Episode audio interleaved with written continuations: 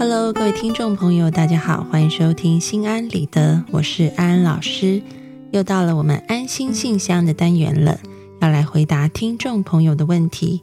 首先是来自 Rachel Duffy 的来信，安安老师你好，从小到现在，无论是对长辈或朋友，我大部分都是作为聆听者的角色，能帮他们分担心事，我也很开心。甚至现在当安心老师，也倾听着家长、学生的大小事。但当我也想吐苦水的时候，我发现能耐心倾听的人不多。很多时候讲到一半，我又变成倾听的角色。于是我渐渐不想表达负面情绪，自己消化。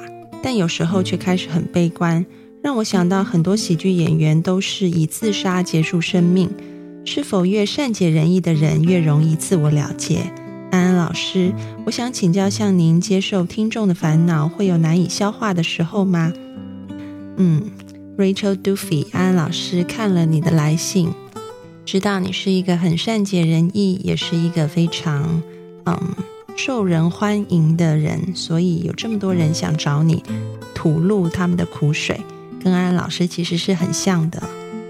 但是呢，在这个过程当中，其实。我们要学习两件事情。第一件事情就是，当我们成为一个倾听者的时候，我们虽然是要去同理对方的感觉，但另外一方面，我们还是保持那个平静的自己。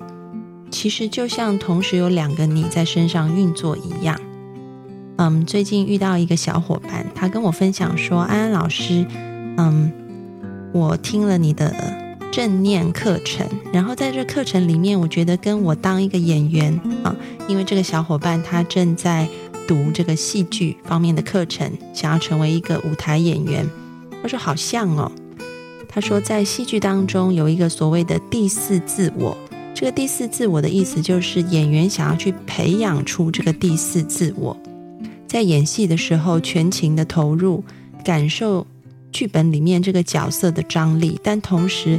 保持那个自我的部分，能够平静的、抽离的去观察自己在角色当中经验到的情绪，这个的确不容易，但是需要透过练习，你的这个部分就可以被开发出来。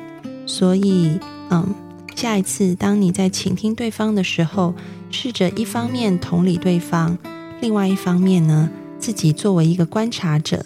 抽离的、平静的看自己是怎么同理对方的感觉的，嗯，慢慢的练习，你就会做得越来越好。另外，嗯，第二件事情就是，当你作为一个诉说者的时候，你也要啊教导对方当一个好的倾听者。有时候可能。对方并不能好好的倾听你，你说一说自己的困扰，对方就说那有什么？我比你更惨呢，巴拉巴拉又说了自己的很多事情，所以这个角色又颠倒了。你本来是想要去嗯说你的事情，又变成在听他说。所以呢，下一次当你要去跟别人倾诉你的心事的时候，你可以先做一个小小的 orientation 啊，就是你可以先跟对方说。嗯，我想要跟你说一说我自己的最近的一些心事，然后我要麻烦你答应我一件事情，就是待会儿我在说的时候，请你嗯，就是听我说。如果你心里有任何的感觉，如果你心里面有任何的想法，都请你先暂时忍耐一下，让我可以好好的把我的心事说完，然后你给我的就是一个。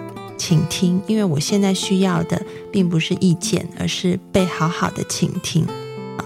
那等我说完以后，或者是我给你了一个邀请，说那你有什么想法？你有什么意见可以告诉我吗？那你再告诉我，我们再讨论，这样子可以吗？这就是我的一个小小要求。我相信大部分的人都会同意的，因为他们是你的朋友啊。所以这就是安安老师给你的两点建议。在倾听的时候，保持平静的心；而在想要跟别人吐露心事的时候，先告诉对方怎么做才会让你感觉到更舒服。祝福你。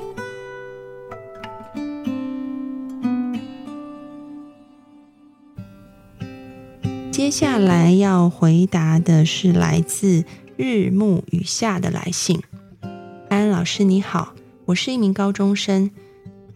有时候我发现和父母真的很难沟通。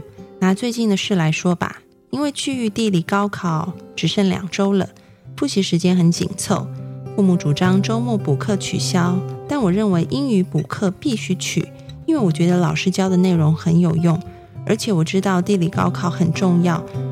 但不觉得省下了补课的时间会很有用。安安老师，像这种我和家长持截然不同看法的问题，该怎么解决呢？我尝试把我的想法说给他们听，可是，一说就会吵起来。希望给予我帮助和建议。安安老师，首先要跟日暮雨下说一声你辛苦了，因为同时面临高考的压力，然后同时又要面临和父母沟通的难题。那么遇到这种状况，我们要怎么处理呢？其实现在就是你们两方都要去创造共识的时候。这个创造共识其实并不是那么容易，因为每个人都有自己的想法，每个人都觉得自己做的是对的啊。所以创造共识必须要有一个前提，就是双方都愿意让一点，双方都愿意妥协一下，然后在可能会有。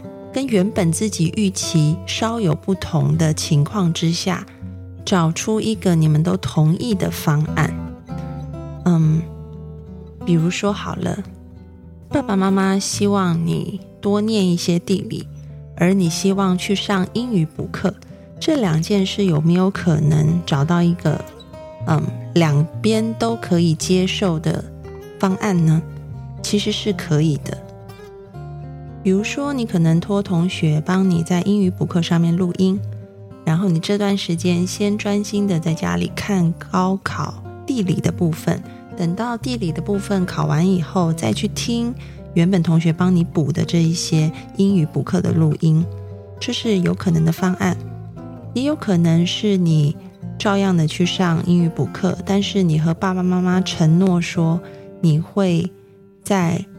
挪出其他的时间来看地理高考的题目，而这些时间是他们可以监督到的，可能是你平常看电视的时间，或者是你可以跟爸妈说，因为英语补课一天是补七小时的课，那我每天愿意早起一个小时来读地理，用以交换你想要去听英语补课，这都是一些妥协的方法，甚至是你还可以想出很多很多的方法是。可以让两种需求都被满足的，所以不要吵架啊！可以很有趣的把这件事情变成一个脑力激荡的游戏。你和父母可以坐在那边想出很多的方案，是同时将这两个需要都尽量满足的，并不是非 A 即 B 的游戏，而是可以想出 C、D、E、F、G 好多种的选择。那么。希望你和父母在沟通的过程当中能够心平气和，并且充满趣味。祝福你。